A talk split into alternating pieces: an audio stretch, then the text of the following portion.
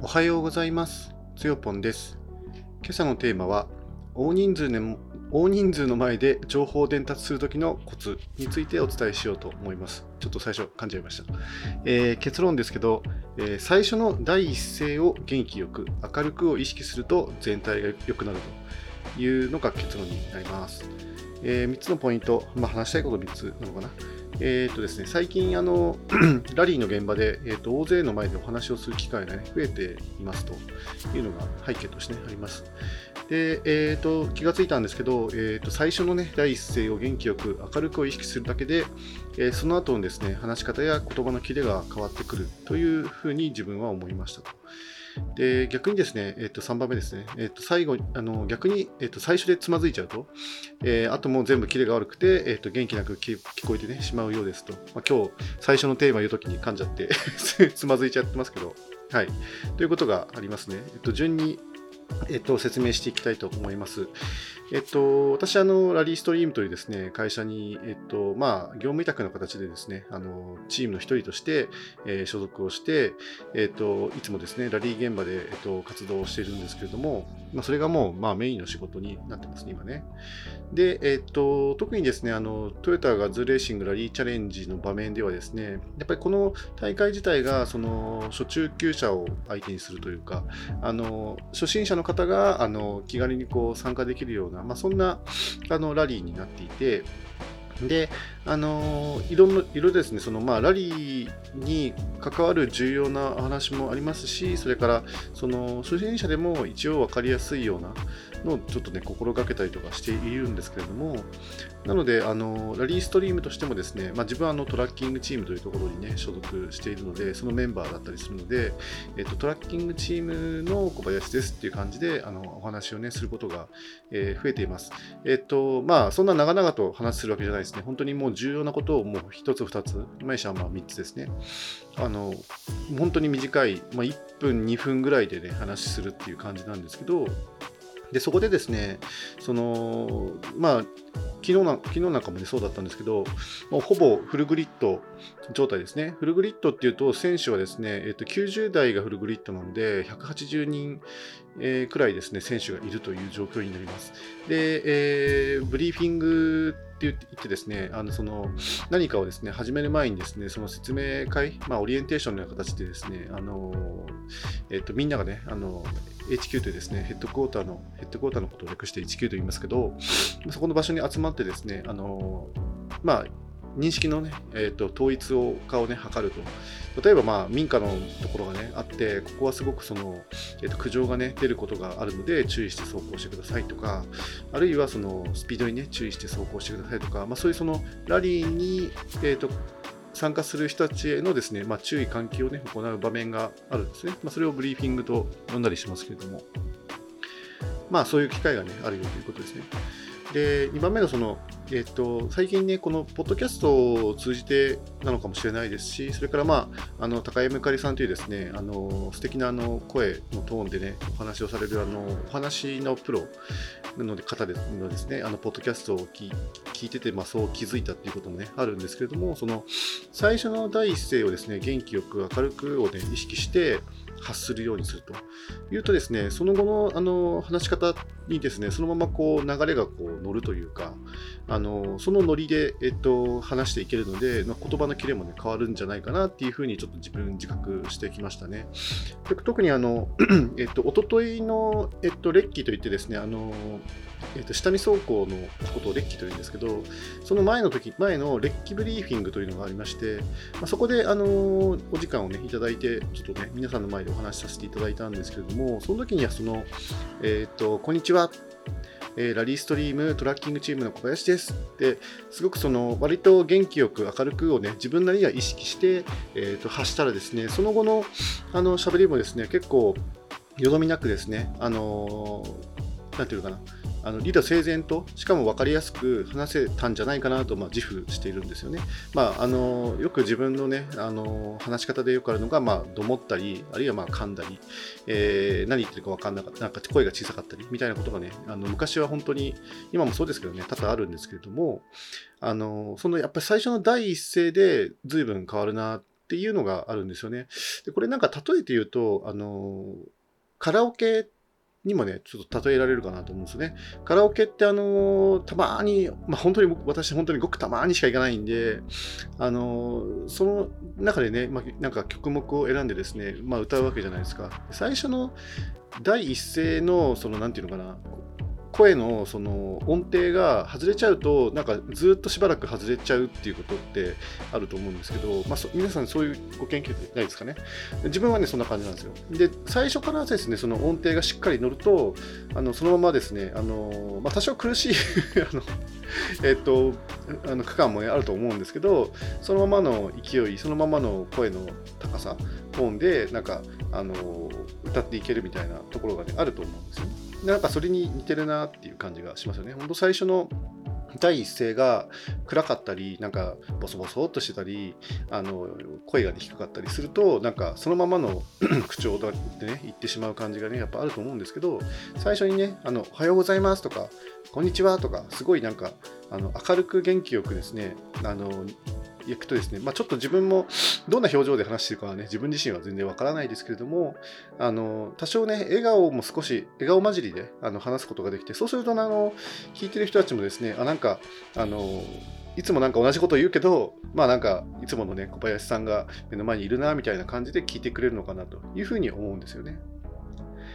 で、3番目としてその逆にね、やっぱ、まあ、これもさっき、まあ、同じことの繰り返しになっちゃうけどね、あの最初につまずいちゃうですね、あともあの全部ね、キレが悪くなっちゃって、えーと、元気なく聞こえてしまうかなというふうに思いますよね。これも、ね、あのつい最近のラリーでなんか同じようなことがありましたね。なんか聞こえないぞっていうね、あのちゃちゃが入ったというか、あのツッコミがね入ったことがあって、あのしまったななんて思いながらですね、あの話をしていたんですけど。はい、ということですね、えっと、今日はもうそれだけお伝えしたくて、あのポッドキャストの録音ボタンを押してますね。えっと、結論としては、その最初のね、第一声を元気よく明るくを意識すると、えー、全体がね、良くなるということを今日はね、お伝えしましたと。えっと、お話はね、以上になります。えー、と最後ね、ちょっと雑談ですけれども、えー、と今日はですね、あのラリーはですね、あの富士富士山裾野という、えーと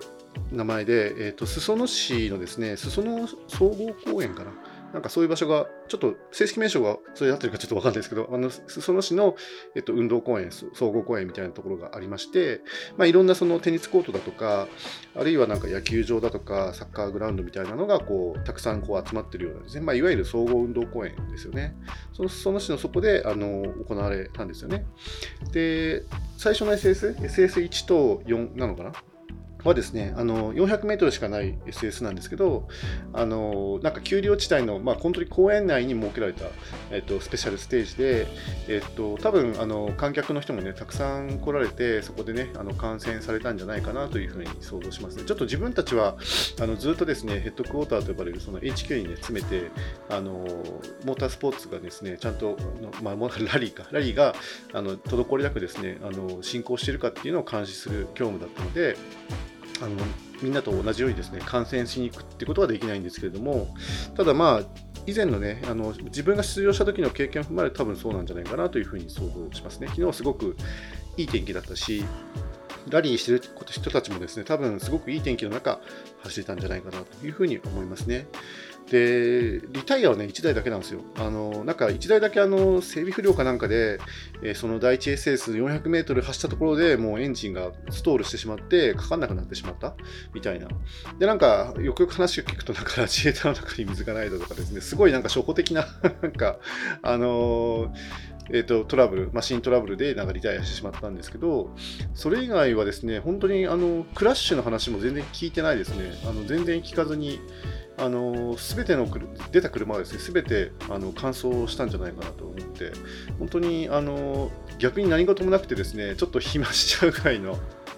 あのそんなね感じのねあのラリー進行だったらしくて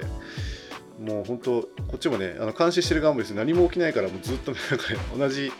ずっとね、あの動画を見続けてるような感じになっちゃって、なんか途中で眠くなっちゃってとかですね、結構なんか、あのみんなでね、こう、談笑しながらですね、あのとにかくみんなで なんか眠気をあの飛ばしながらですね、あのラリーの監視をするような、まあ、そんな、えー、進行だったかなというふうに思いますね。でも、やっぱりなんか、一日その外にいるせいかですね、やっぱり朝から晩までね、働く、まあ、12時間ぐらいね、そのラリー会場にいますから、本当に疲れちゃって、昨日はもうなんか、夕ご飯もね、なんか適当に済ましちゃいました。なんかコンビニでとりあえず腹ごなし用に、あの、腹ごなしというかつなぎかな。えっ、と、なんかでっかいおにぎり1個買って、コンビニで。あとなんか肉まんみたいなの買って、うん。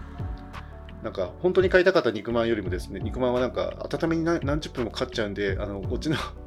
もっと美味しい肉まんの方をおすすめしますとか店員さんに言われて、まあ、それしかねえなそれ買うわっつって、商売がうまいですねって3回ぐらい言いながら、あのその肉まんを買ってね、あの車に食べながら、あの次のね、拠点に来ましたね。今、ここはあの富士吉田と言いまして、あのアドレスの拠点がですね、まあ、A 艇、B 艇あるんですけれども、その B 艇の方になりますね。うん、ちょっと標高が800メートルくらい高くて、海抜からね、800メートルくらいあって高いので、少しあの朝晩冷えるんですよね。ただまあ、あのその富士裾野ラウンドにほど近いし、なんか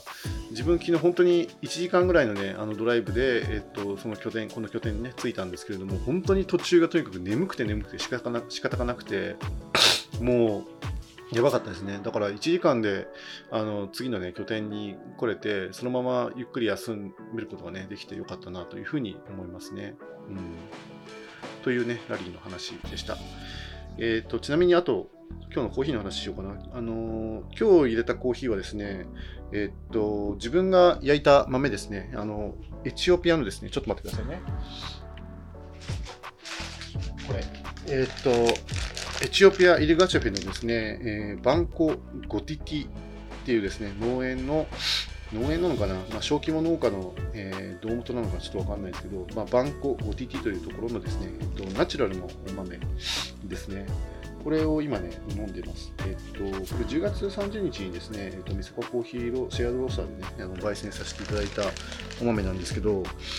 あの、今、そうですね、何日経ったんだ ?8 日 ?8 日目ですかね。あのとっても飲み頃になってましてあのハンドドリップで今ねちょっと1杯分入れてみたんですけどえっ、ー、とね焼き加減はねまあ中浅入りか中入りくらいなんですよね。うんとね何ミディアムローストだったかなと思うんですけどちょっと忘れました。で味の方はですねすごくあの何ていうのかないい出来ですね。なんか自分で言うのもなんですけどすごくあのえーと、高温度帯の時はですねしっかりこう酸味が乗っててすごくねあの何て言うのかな鮮やかな酸味ですね。なんか本当ラズベリーというかストロベリーというか、まあ、ベリー系のですねちょっとその、えーと、甘くない方の酸味なんだけどあの綺麗に、ね、出ててすごく美味しいなと思いましたしあの低温度帯ちょっと冷えてきて、まあ、冷え切った時にね飲む時にですね。ちょっと今冷えてる。状態なんですけど、これでもすごくあの酸味が出てるけど、今度はね、あのちょっとチョコっぽいね、あの味もね、乗ってきて、まあなんかラズベリー風味のなんかチョコレートみたいなね、まあそういうミルクチョコレートみたいな感じかな。まあミルクはいかないかな。ミルクは入ってないけど、みたいな。それくらいの少しビターなね、ほんのほんのりビターなチョコにラズベリー風味が乗ったようなですね、まあ、そういうフレーバーになってると、すごくこれはこれで、うん、エチオピアらしくて美味しいコーヒーだなというふうに思いますね。あの今とりあえず手元にね、えー、と 300g ぐらいあるんですけど、まだあのお豆はですね、あの生豆の状態で、あの何キロ買ったんだっけな、えっ、ー、と5キロずつ買ったから、多分まだ、えっ、ー、と4.5キロぐらいあるので、あのもっとね、じっくりあのこのね生豆と向き合ってですねあのより良いあの焙煎がね、できるようにね、ちょっとね、頑張っていきたいなというふうに思いますね。でもし、そうですね、可能であれば、なんだろうな、これは、そうですね、あの例えばあのドリップバッグのような形でね、販売、販売っていうか、まあ、あの販売しなくてもまあお土産でもいいんですけど、あのみんなにね、5袋ずつ渡すとか、まあ、そういう使い方、名刺代わりにですね、ちょっとできたら面白いかなというふうにちょっとね、思うんですけど、あのなかなかね、やっぱ、まあ、スペシャリティコーヒーだからね、美味しいのはね、当然っちゃ当然なのかもしれないけど、でも、素人のね、素人同然の自分がですね、まあ、焙煎をして、あきっちりね、あの、美味しくね、美味しさをね、引き出したっていうことはですね、あの、すごく嬉しいかなというふうに思いますね。はい。まあ、以上にしようかな。えー最後まで聞いてくださってありがとうございました。それではまた。